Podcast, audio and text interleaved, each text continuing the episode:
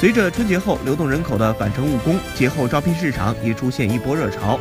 最近发布的一份报告显示，深圳招聘指数位居全国榜首，同时深圳也是春节后一周求职规模最大的城市，